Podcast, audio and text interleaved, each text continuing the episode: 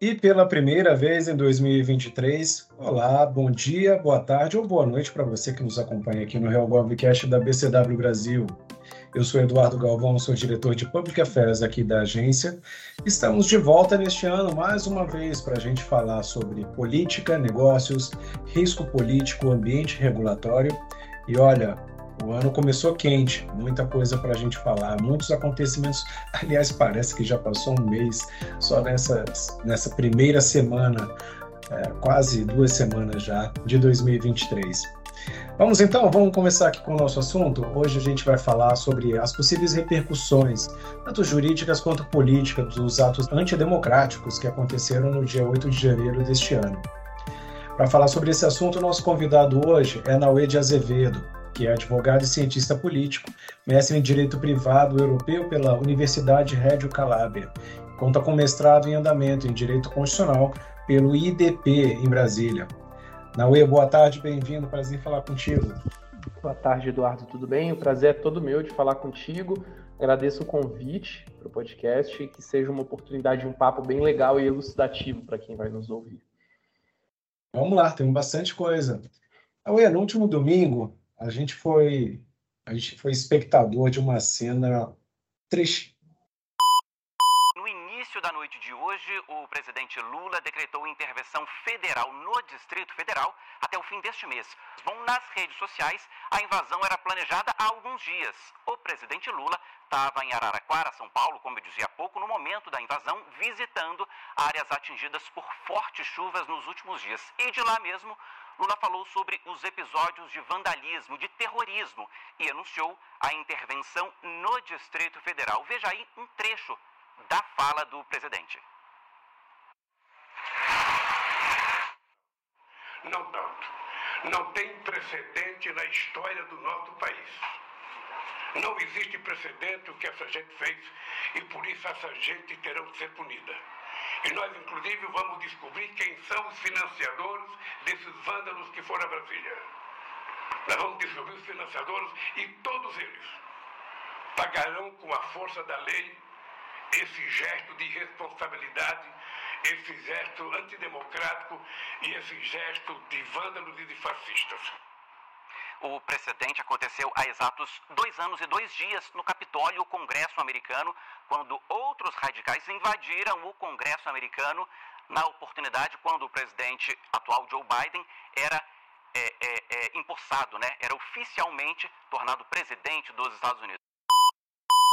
É, eu, particularmente, fiquei bastante é, ressentido com o que aconteceu. Foi, foi difícil de ver é, toda, tudo aquilo que foi depredado e representa a nossa história, o nosso passado, a nossa evolução política, a identidade do nosso Brasil e tudo que está envolvido na história desses, desses itens, desse, desse patrimônio que foi depredado. Foi uma cena de barbárie que vai ficar marcada na história do nosso país. Olha, o dano ao patrimônio histórico foi enorme, só, só, só se a gente for falar só das obras é, de arte danificadas já somam mais de 9 milhões. É, e, além disso, certamente a democracia sofreu um duro golpe. Após horas de destruição das sedes dos poderes, a gente viu que muitas decisões judiciais foram tomadas. O governador do, do DF, Banis Rocha, foi afastado, algo que já foi até confirmado pelo pleito no STF. O secretário de Segurança Pública teve seu pedido de prisão expedido e, até a última informação, aguarda o retorno ao Brasil para cumprir a sentença. E a gente ainda teve o presidente designando um interventor na segurança pública do DF para normalizar a situação. Bom, feita essa atualização até o momento em que a gente grava esse episódio, o que eu queria trazer para a discussão aqui, Nauê, é que após todos esses fatos, presidente se reuniu com os 27 governadores e os chefes dos poderes. O presidente da Câmara, Arthur Lira, o presidente em exercício do Congresso, o, o venezial Vital do Rego, a Carmen Lúcia, do STF, e após a reunião, eles atravessaram a Praça dos Três Poderes até chegarem é, ao STF. Foi uma, teve uma simbologia muito forte esse ato. E olha, é, na minha percepção, parece que o governo encontrou um inimigo comum pelo qual reunir as diferentes tribos e lutar para lutar contra e trazer a união desses grupos. Agora, se a gente fizer uma, uma breve síntese em retrospecto, é, o que, que a gente assistiu nos últimos anos? É, poder executivo discutindo com o poder legislativo, em seguida o poder executivo discutindo com o poder judiciário e aquela tensão permanente entre os poderes. E parece que o que, o que aconteceu aqui foi um grupo que né, está fora dessa política atacou os três. Parece que assim, é, é, brigou com todo mundo de uma vez, né? E atacou os três poderes, atacou inclusive fisicamente. E parece que isso trouxe uma, um momento de união para os poderes e também para os poderes com os governadores é, contra esse inimigo comum. A gente percebe que ao longo da nossa história, história mundial, é, nada melhor do que um inimigo comum para juntar tribos e diferentes grupos que não, não andam bem muito alinhados, não.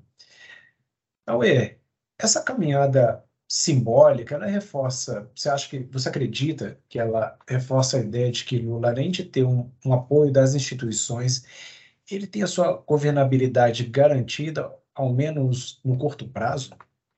Pois é, né? É interessante isso, porque antes desse fato horroroso, né? eu, eu, eu, falo até que parece um pesadelo isso que a gente está vivendo, porque conseguiram arrebentar o, os prédios que são o coração institucional do país. Então, é, é uma coisa muito ruim até de digerir. É, mas é um momento no qual se estava discutindo como seria a, a coalizão que seria formada no Congresso Nacional para que o, o presidente Lula tivesse governabilidade. E agora, de repente, esse fato fica um pouco mais de lado. A votação da intervenção no Distrito Federal mostrou isso. E agora a gente tem um, águas muito turbulentas, e é exatamente pelas águas estarem muito turbulentas que parece que todo mundo resolveu embarcar no mesmo iate, exatamente para poder dar essa condição de atravessar a tempestade e depois, sendo o caso, volta a separar, volta a discutir é, filigranas, vamos colocar assim.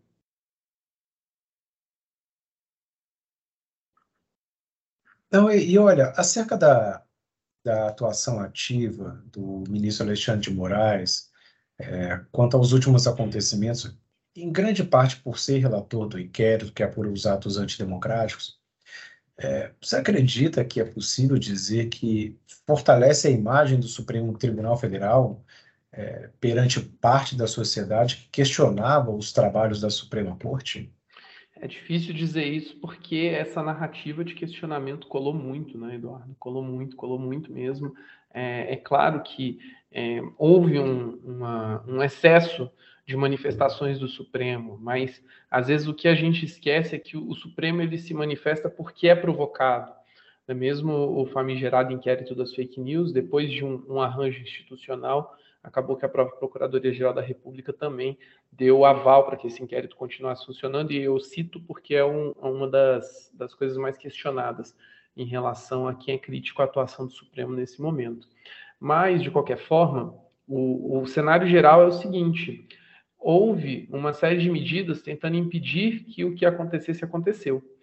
E ainda assim a gente teve esse fenômeno, esse evento no domingo que já vinha não crescendo. Era uma promessa que vinha sendo, sendo feita há muito tempo. A gente tinha muitas sinalizações, inclusive de agentes detentores de mandato e daí para frente, e aconteceu. Então há um respiro, um, um respiro na sustentação da legitimidade desses atos no momento.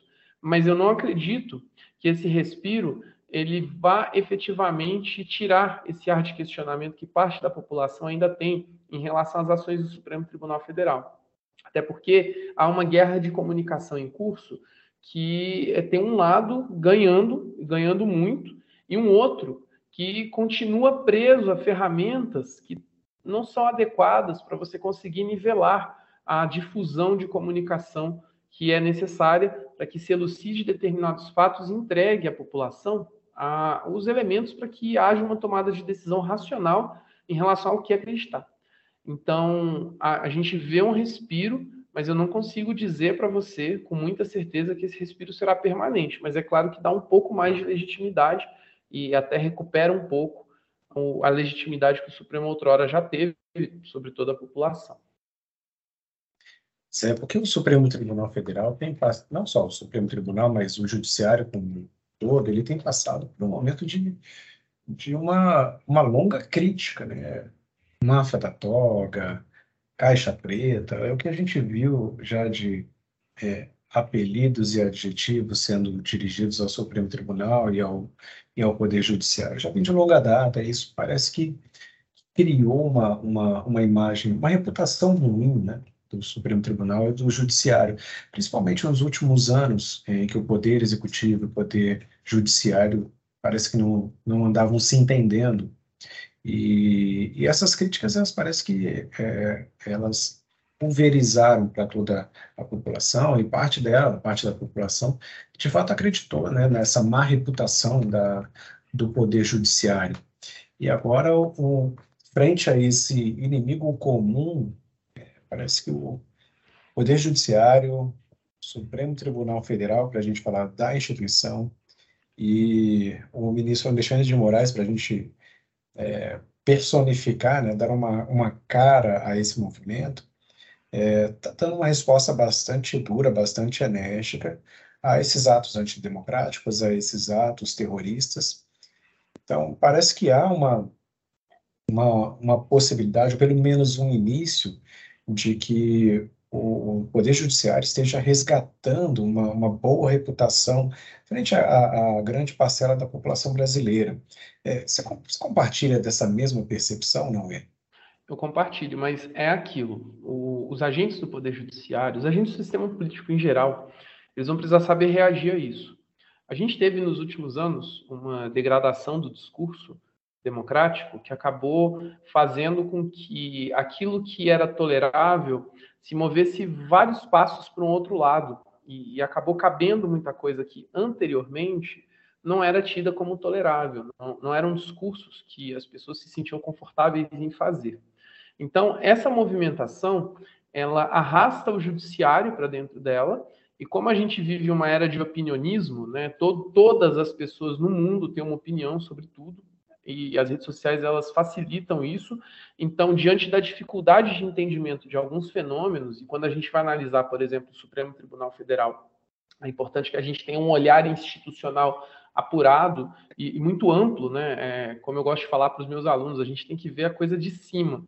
A gente tem que ver como se fosse uma maquete. A gente não pode olhar só para aquela cadeira. A gente tem que olhar para o contexto geral. Então, na falta desse contexto geral, fica muito fácil você lidar com um, um vácuo para aí dentro desse vácuo colocar uma desinformação. Então, o desafio do Poder Judiciário e do sistema político é conseguir mover essa janela de volta para de, redefinir a tolerância a determinados discursos e práticas e se comunicar com a população. Agora, qual é o problema? O sistema político ele vive da comunicação com a população é um, é um braço direto. A, a, nossa Constituição determina, inclusive, que nós somos uma democracia representativa. Então, é, é a atividade cotidiana de agentes que estão inseridos no sistema político institucional. Já o Poder Judiciário não é um poder que tenha entre as suas primeiras atribuições a comunicação direta com o público, ou mesmo prestar algum tipo de esclarecimento ou satisfação ao público. O Poder Judiciário é a instância que mantém incólume a legitimidade do nosso ordenamento jurídico. Então, o desafio resta sobre como que o, Poder Judiciário vai entrar de vez nessa guerra informacional para conseguir mostrar para a população que o que está havendo realmente não é nenhum tipo de perseguição a A ou B ou algum tipo de intervenção provocada por uma ideologia específica. O que está havendo é uma tentativa de defesa do sistema como um todo. E quando a gente fala de defesa do sistema, ainda tem esse outro problema, né, Eduardo? É, houve uma, uma, uma forma de você colocar dentro da palavra sistema uma, uma conotação muito negativa. Né? É, a gente vê isso não crescendo há muito tempo. E quando o Poder Judiciário fala, então, de defesa do sistema, o que precisa ficar melhor elucidado é que não é o, o sistema meramente político, a forma como os políticos se comportam, não é isso. É o sistema no qual as pessoas vão poder efetivamente divergir. É o sistema no qual, se houver algum problema, essas pessoas vão poder buscar as instituições para poder buscar ajuda. E é um sistema no qual tem dias que você vai ganhar e tem dias que você vai perder. Tem dias que a sua opinião vai prevalecer, tem dias que não. E está tudo certo. Então é um desafio muito grande, porque o, Poder Judiciário, ele ao mesmo tempo não pode se submeter ao desejo popular, é, como a gente fala no direito, né, uma, é uma instância contra-majoritária, há um dilema nessa contra-majoritariedade, mas também não pode ficar tão alheio a ponto de dar essa sensação de que eles podem tudo e o resto da população não pode nada, que o, o cidadão comum não pode nada, que também é um, é um desejo, é, um, um, é, é de onde se alimenta esse desejo de rompimento de uma parte da população. Então, há uma janela para a recuperação dessa legitimidade, mas vai ser preciso fazer um trabalho muito sensível. E olha, tem um dado recente que acho que é bastante importante nessa discussão, não é? Eu queria discutir um pouquinho contigo, que é o resultado da pesquisa que o Datafolha fez com a população, fazendo uma pesquisa de opinião, e divulgou na noite da quarta-feira, quarta-feira, dia 11. O resultado apontou que 93% da população condena os atos, ditos atos antidemocráticos ou atos terroristas, enfim, o um incidente de domingo em Brasília, dia 8. Puxa, esse número é muito grande. Isso aqui tem, tem diferentes perspectivas, porque, olha, a primeira delas é o que eu queria trazer aqui para a gente bater esse papo, é, é que a grande maioria da população brasileira está contra isso, percebeu mal. E, e esses os autores né, desses atos, ah, eles estavam lá vestindo camiseta verde e amarela, são seguidores do ex-presidente Bolsonaro, então, não tem como não fazer uma, uma associação de identidade entre esse grupo e o Bolsonaro ou o bolsonarismo. Quero dizer, eles, é, eles depredadores, é, estão ligados ou são percebidos como ligados ao movimento bolsonarista, ao movimento da extrema-direita. E olha, a, a, a direita, desde de governo Temer, né? a gente assistiu a eleição de Bolsonaro depois a eleição de vários governadores, é, desculpa, de vários é, prefeitos de direita, depois a gente assistiu uma, um uma grande crescimento da direita dentro do Congresso. E agora, nesse momento, isso que foi protagonizado pela, pela, pela, por um grupo da extrema-direita é muito mal percebido não é, como é que fica, como é que fica na tua visão é, a percepção da direita, seja da direita, da extrema direita, pela população e o espaço político que ela passa a ter a partir disso. Uma, uma direita que estava ganhando tanto espaço para eminência e de repente acontece isso. Como é que fica, na tua visão, o espaço da direita a partir do 8 de janeiro de 23? Quando a gente olha para o discurso que conquistou os corações da população brasileira, é um discurso mais à direita, ele está muito relacionado a uma coisa de me deixe em paz. É, é uma, uma grande parcela da população que embarcou no discurso mais à direita, de repente viu essa confluência, por quê? Porque sentia, ou achava que sentia, enfim, um suposto Estado muito pesado sobre ela, um Estado que não a deixava empreender, um Estado que não a deixava se manifestar de forma livre, um Estado que estava monitorando seus passos. É por isso até que a narrativa contra o Supremo Tribunal Federal e, sobretudo, contra o ministro Alexandre de Moraes acabou grudando em uma parcela da população. Então, sobre esse sentimento de não né, me deixe em paz, é, essa parcela da população aderiu muito a essa agenda. Só que é muito difícil a gente dizer que a, a parcela da população que adere a essa agenda adere efetivamente a essa agenda de destruição. Então, eu acho que agora a gente vai ter um movimento de diferenciação muito grande. Por quê? Porque a direita tem uma oportunidade que talvez não tenha de novo, tem uma bancada muito vigorosa e numerosa no Congresso Nacional. Isso significa que há uma possibilidade maior de se capilarizar. A gente já tem eleições de novo em dois anos, que também vão ser essenciais para as pessoas que são portadoras desse discurso. Então, é, hoje você tem um certo abalo na imagem dessa direita, mas já há um movimento mais coordenado, como a gente pode ver, de colocar classificações específicas. Alguns que não dialogam com a realidade, como os que dizem que havia infiltrados ali, não, não, não é real a gente, a gente falar dessa hipótese, porque há vídeos, há câmeras, a gente tem tudo o que aconteceu gravado, documentado, mostrando de onde aquelas pessoas saíram até elas chegarem àquele ponto de destruição, mas também aqueles que tentam colocar essa, é, esse tipo de ato dentro do, da cesta de ovos de uma extrema-direita ou de um naco específico da direita. Então, a direita hoje, eu, eu não vejo, Eduardo, um abalo definitivo da credibilidade daqueles parlamentares que se dizem mais à direita. Mas eu vejo, na, dentro do próprio campo de direita, uma dissonância. Antes havia menos dissonância, mas hoje há uma dissonância, há uma desarticulação em relação a, a quem mirar, como mirar, como vai atacar e daí para frente. A gente pôde perceber isso, inclusive, na sessão de votação do decreto de intervenção federal, lá na Câmara dos Deputados. O presidente Lula recebeu ontem, no Palácio do Planalto, parlamentares e os chefes do Poder Legislativo.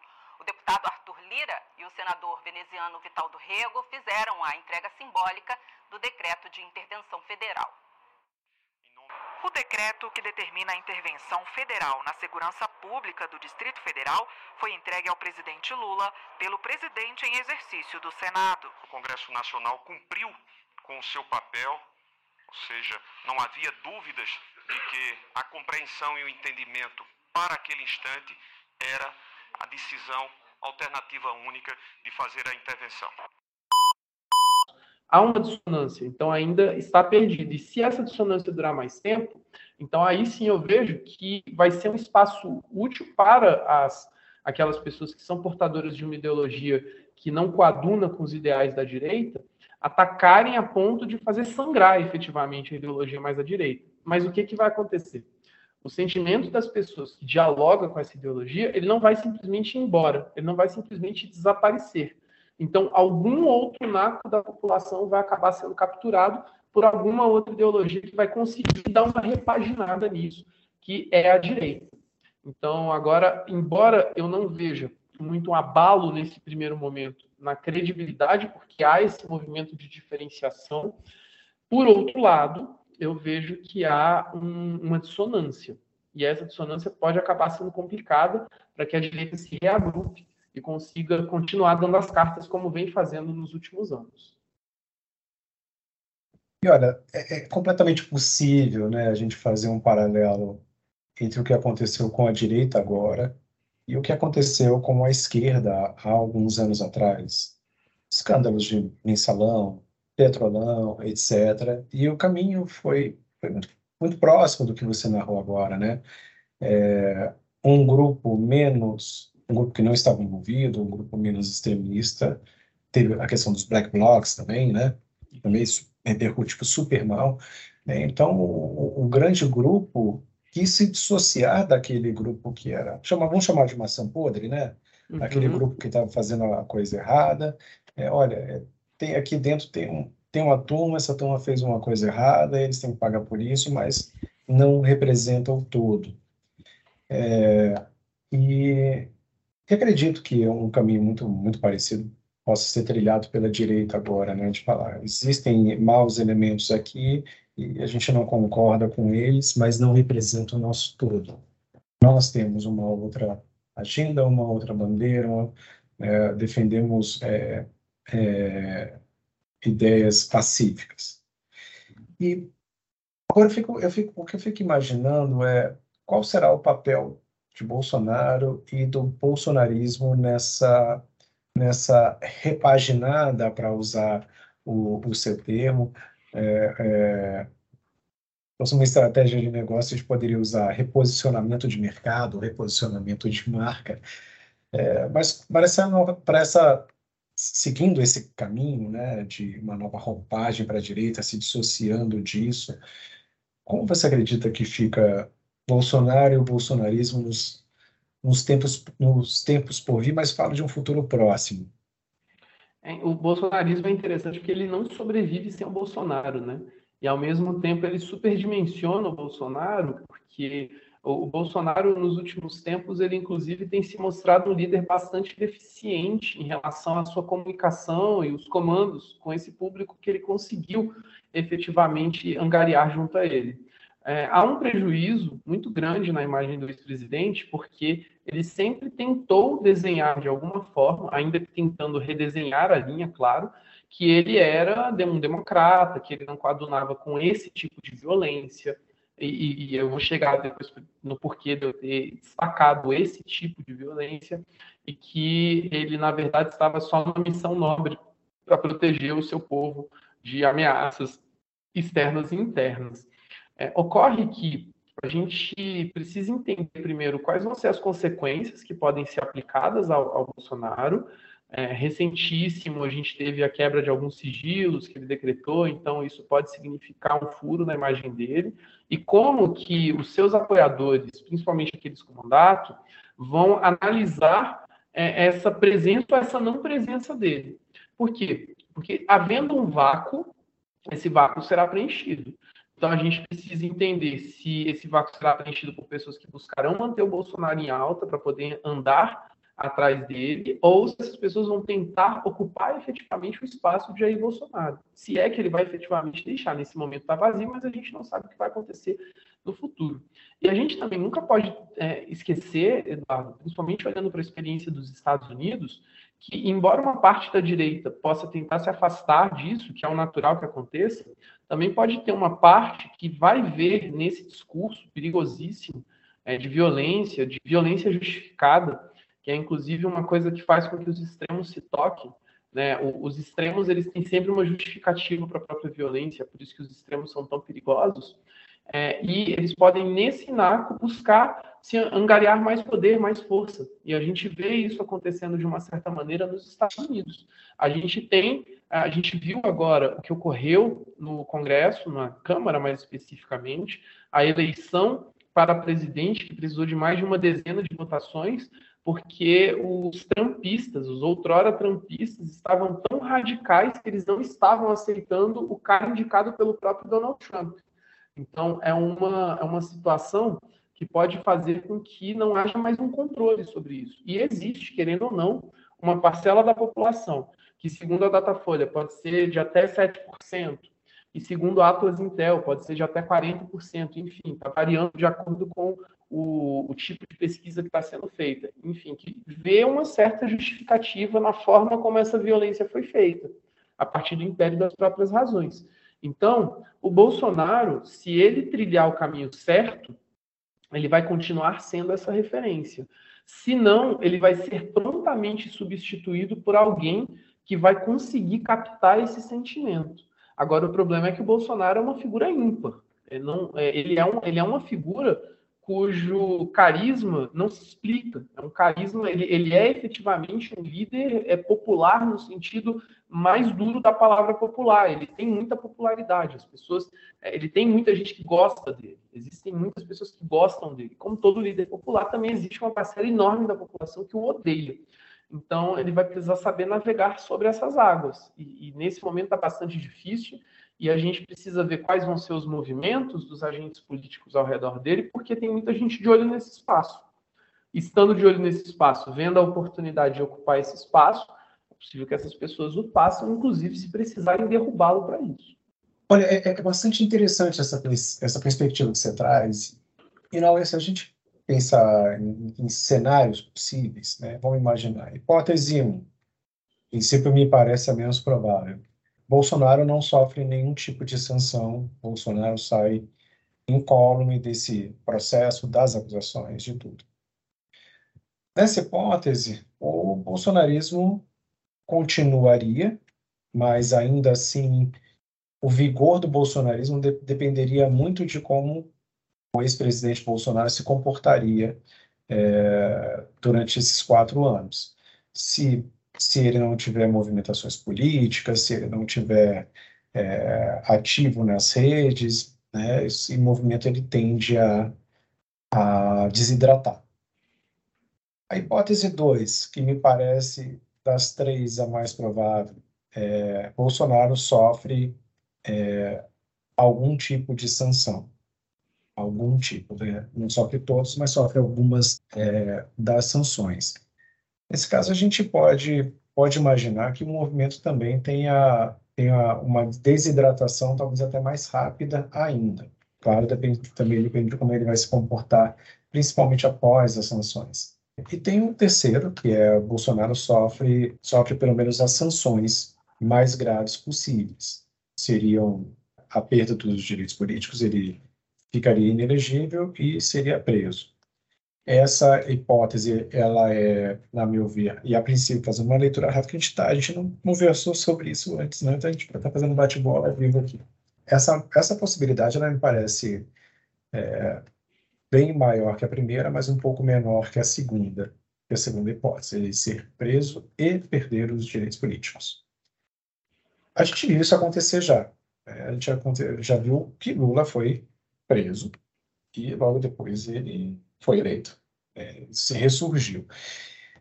Mas o, o, o, movimento, durante esse período do, de Lula preso, o movimento da esquerda não se organizou em torno de uma única liderança. Né? Lula parece que sempre foi o centro gravitacional da esquerda. Já pelo lado da direita, é, se a gente perceber, se a gente observar né, uma desidratação do movimento bolsonarista, a gente já percebe que existem bons líderes de direita com uma, uma capacidade política enorme de conseguir é, reunir em torno de si um grande grupo e começar uma, uma, uma coalizão. É, a gente viu, despontaram muitos líderes agora. Zema é um grande líder de direita, Tarcísio é um grande líder de direita, Soraya Tronic tentou também ocupar esse espaço. Então, existem bons nomes aí que podem, como você falou, né, ocupar esse, é, é, esse espaço, não tem vácuo. Né? Então, se, se sobrar um espaço, alguém vai tentar, alguém vai ocupar ele. Me parece que a direita talvez teria até mais capacidade nesse momento de, de criar esse, esse líder comum do que a esquerda teve capacidade de se organizar no passado. Como é que você enxerga não, essa, essa possibilidade de movimentação da direita numa hipótese em torno de um grande nome, ou de dois, três grandes nomes, é, numa hipótese de uma, de uma desidratação do movimento bolsonarista? É, é um movimento natural, tá, Eduardo? É bem natural mesmo. Inclusive, essa abundância de lideranças que a direita hoje tem, ela, se bem trabalhada, não se tornará tóxica. Se bem trabalhada essa abundância de lideranças, é, a, a, direita brasileira vai ter um, um, lote de pessoas que vai poder revezar o poder por muitos anos. E o que vai precisar vai ser é, compartilhar o projeto. E esse projeto vai precisar ser aprovado pela população como um todo e por demais setores, principalmente o setor produtivo. Enfim. Então, há aqui uma possibilidade para a direita brasileira de se colocar enquanto uma referência, efetivamente, e disputar de forma muito excepcional esses espaços e, inclusive, com uma perspectiva de um projeto duradouro de poder. Agora, o risco é que são muitas lideranças e várias dessas lideranças elas vêm na sombra do Bolsonaro elas vêm enquanto pessoas que navegaram nas águas do bolsonarismo. E o rompimento dessas pessoas com o que se chama bolsonarismo pode ser definitivo para elas. Eu tenho apelidado o, o, fenômeno de quem rompe com o bolsonarismo desde 2020 de pós-bolsonarismo. É, tem pessoas que estão usando de uma forma diferente né, esse nome. Mas por que, que eu chamo de pós-bolsonarismo? Porque a perspectiva da pessoa que, primeiro, se elege na onda do Bolsonaro e depois rompe com ele, é de um fracasso eleitoral retumbante. A gente tem diversos exemplos que comprovam essa tese. As pessoas que viraram as costas para o Bolsonaro depois de usar o seu nome, e no, durante o processo eleitoral de 2018, tiveram um fim amargo. Daqui eu cito o Witzel, que acabou sendo impedido pela Assembleia Legislativa do Rio de Janeiro, sofreu uma investigação pelo STJ acabou afastado ao mesmo tempo, então ele não conseguiu sequer se defender adequadamente. A gente teve a Joyce Hasselman, que não conseguiu fazer qualquer movimento mais elaborado na busca pela prefeitura de São Paulo e aí por isso também né, acabou que a reeleição ficou muito prejudicada.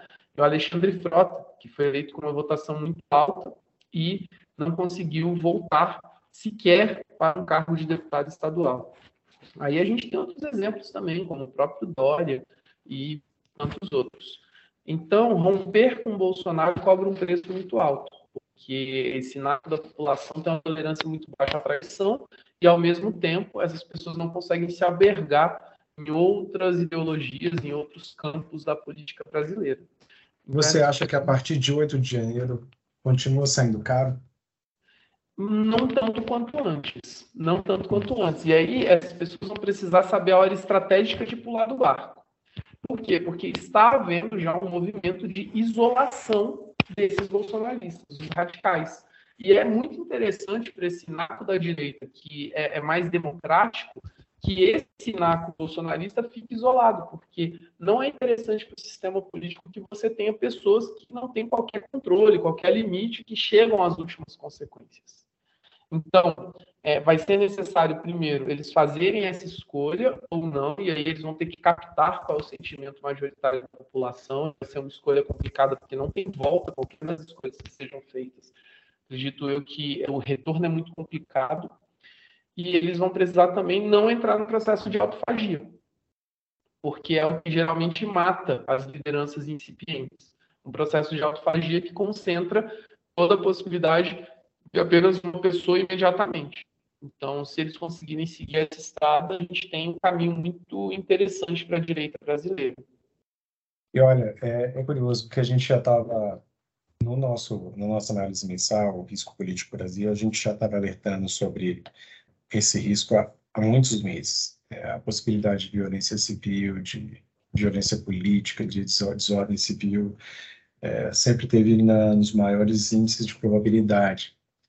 É, e uma coisa que a gente dizia era que o mais, mais perigoso é, era, inclusive, o day after, era o pós não, não só depois da, da diplomação, mas depois da posse, porque a posse tem um, um peso simbólico para a população muito grande. As pessoas, o, o, brasileiro comum acha que o presidente vira presidente depois da posse. É, ele, já, ele já é diplomado antes, né?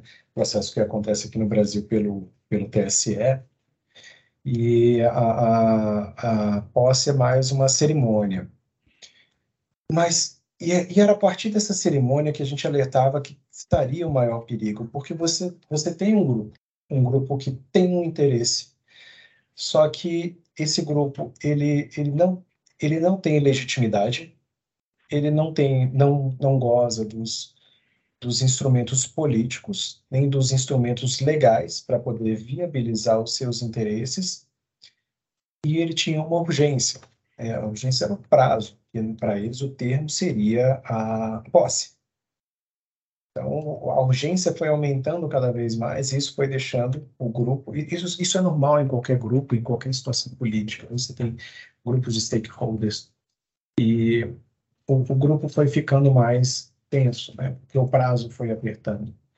A partir do momento que, que foi tomada a posse, é como se, bom, agora tudo acabou, agora nada mais é possível, vamos destruir tudo, vamos destruir essa realidade que a gente não quer aceitar é, e foi isso, foi justamente isso que aconteceu. Então, é, é curioso porque o roteiro seguiu exatamente como a gente estava alertando que, que, poderia acontecer, como é que a gente já estava prevendo. É, agora, me parece que o, bom, o, governo ele assumiu, né, o, o, a administração com a casa pegando fogo, por assim dizer. É essa grande crise política para resolver e olha, é, parece que a gente assistiu uma, uma grande aula de gestão de crise. É, na minha percepção, o que, que acontece, né? Um dos efeitos de toda grande crise, né? E para organizações, empresas, governos, etc. É, porque ela, ela tem essa capacidade de você gera uma paralisia, né? Porque fica todas as principais lideranças e decisores né, envolvidos com aquilo, só que você tem as suas, as suas atividades ordinárias, rotineiras do dia a dia para cuidar. E muitas vezes, quando é mal gerida, essas, essas atividades elas acabam paralisando. Né? Isso traz um grande prejuízo social, econômico, financeiro, etc. Depende de cada grupo, cada organização.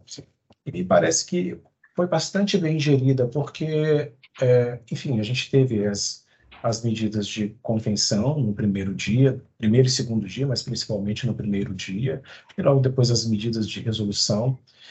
E logo depois a, a, e as atividades comuns elas não deixaram de ser feitas, né? A gente continuou, claro, obviamente teve os adiamentos de algumas posses, etc. Logo foi é, nomeado secretário executivo do Ministério da Justiça, KPL, como interventor da segurança pública do DF. Então, a parte onde era mais sensível, né, trocou a, a, o comando. E logo depois, né, resolvido esse primeiro momento de, de para estancar o problema, as atividades voltaram. Então, as posses continuaram, nomeações continuaram, é, Haddad já com a agenda econômica já anunciada para falar, então parece que assim voltou a, a, a, andar, não houve uma paralisação logo nos primeiros dias, então assim me parece que o, o, o não prejudicou, não criou um atraso nas, nos trabalhos de políticas públicas, políticas sociais, políticas econômicas do governo. É, daqui para frente, como é que você acredita que fica é, esse ritmo é, na, na, enfim, na gestão do governo? Você acredita que de uma forma ou de outra o 8 de janeiro muda daqui para frente algumas políticas públicas? A, a impressão que eu fico é que setores do governo finalmente despertaram e entenderam que o espaço para erros é muito reduzido porque por algum, algum momento, e, e aí eu, eu, vou até elaborar isso melhor, ficou parecendo que o, o governo não tinha entendido quão acelerado estava o, o processo e o, quão, o quanto esse mesmo governo precisava acelerar muito no anúncio e no início do trabalho. Perfeito. Isso se dá muito, primeiramente, porque a gente teve um vácuo intencional de poder, que não era bem um vácuo, né, pelo, deixado pelo presidente, ex-presidente Bolsonaro, e as coisas foram acontecendo a revelia do governo que ainda estava ali. Então, é, levaram muito a sério aquela situação dele ser o lame duck, né? Então, esse vácuo de poder, ele acabou fazendo que, de uma certa forma, o governo Lula começasse mais cedo do que ele deveria ter começado. Então, acabou que esse vácuo contribuiu para a sensação de pressa que hoje nos habita, porque se estava tudo ruim a ponto de ser necessário que o Lula voltasse, então as soluções precisam ser muito rápidas. E ao mesmo tempo você tem que aplacar o setor produtivo, você tem que aplacar o mercado por conta da agenda desenvolvimentista, então tudo acelerou muito. Esse ato de janeiro, ele, ele acabou tendo esse potencial, pelo menos ao que eu tenho visto em alguns discursos, algumas falas, de, de acordar o pessoal e dar o senso de urgência que é necessário. Porque se o governo não começar a dar respostas rápidas e a agenda não mudar muito rapidamente e continuar nisso, a gente está falando de uma agenda muito negativa. É uma agenda que interdita um debate, é uma agenda que interdita uma discussão mais profunda de como solucionar os problemas apontados pelo governo, que agora é o governo empossado. Então, essa mudança rápida de curso que, na verdade não representa também uma mudança, ela também, ao meu ver, traz consigo um sentido de não dar uma sensação de é, levar muitas energias adiante apenas para esse assunto, para que não se alimente uma narrativa de perseguição. Isso também é muito importante, o governo também tem que saber lidar muito bem com isso. Então, é preciso ter pressa, é preciso mudar a agenda muito rapidamente, ao mesmo tempo em que não se pode esquecer e nem dar uma narrativa de perseguição. O desafio é grande. E, de um modo geral, nós acreditamos que esses eventos é, não obtiveram êxito em si mesmos e não obtiveram êxito no seu intento, que era gerar uma espécie de efeito dominó havia expectativa aparentemente, de que alguns acreditavam que a partir daqueles eventos simbólicos da subida da rampa do Congresso, do Supremo e do Planalto, se produzisse um quadro de anomia no Brasil e com isso houvesse uma situação propiciadora de novas aventuras. Isto foi debelado, foi vencido e nós acreditamos que nesse aspecto o pior passou. E por que, senhoras e senhores, sociedade brasileira que nos acompanha, é necessário agir nos termos da lei? Porque a resposta penal e, e mesmo a resposta civil, a indenização, tem um duplo objetivo. De um lado, nós estamos cuidando da punição de quem infringiu a lei. E por outro, nós estamos cuidando de prevenção. Então, esse fato é, é bom que o governo tenha, é, não é superado, mas virado logo a página e ido ao que interessa, porque dá um impulso. O governo vai poder dizer: olha, ou a gente discute o Brasil agora, ou a gente vai ter esse problema de novo, e não sei se vai ser possível controlar, mas ao mesmo tempo não pode servir de espantalho para justificar todos os problemas que poderão ser provocados por eventuais atrasos em um debate que o Brasil precisa ter agora, em vários. Isso aí, e provavelmente entre o período que a gente gravou esse episódio, o período que você está ouvindo, já teve algumas novidades. Esse mês já começou bastante intenso, esse ano começou bastante agitado na política brasileira, e claro que isso aí gera efeitos no ambiente regulatório, no ambiente de políticas públicas, no ambiente de negócios. Mas calma, a gente está aqui para isso, para simplificar, para poder dialogar e para poder trazer isso de uma maneira bastante isenta, técnica e imparcial para você que nos ouve aqui. Quer acompanhar mais produtos nossos? Acompanhe o perfil da BCW Brasil lá no LinkedIn, onde semanalmente vocês vão poder ter acesso ao nosso Planalto BCW, mensalmente ao nosso Risco Político Brasil e também a cada quinzena aqui conosco no HellGov Cash. Vamos hoje com a Naue. Naue, muito obrigado pela sua participação aqui com a gente. Vamos começar o ano contigo falando desse assunto. Que isso, Eduardo. Obrigado. Eu espero ter conseguido contribuir e, e eu espero que o trabalho continue sendo feito de forma tão excelente quanto vem sendo feito, com os insights, com essas análises do risco político importa muito, é muito necessário para tomada de decisão articulada, para tomada de decisão é, baseada em fatos e evidências. E eu espero que cada vez mais pessoas entendam a importância do trabalho que você faz. Então, estou à disposição e foi um grande prazer estar aqui. Me perdoe se por acaso as respostas foram muito hemorrágicas. Imagina, a gente só tem a agradecer por compartilhar a experiência, por compartilhar essas percepções. E obrigado também a você que nos ouviu aqui hoje. Um abraço e até a próxima. Colaboraram para esse episódio eu, Eduardo Galvão, Rafael Martins e Assis Letícia Rezende, Maurício Fruê, Guilherme Paulino e Renata Calmon.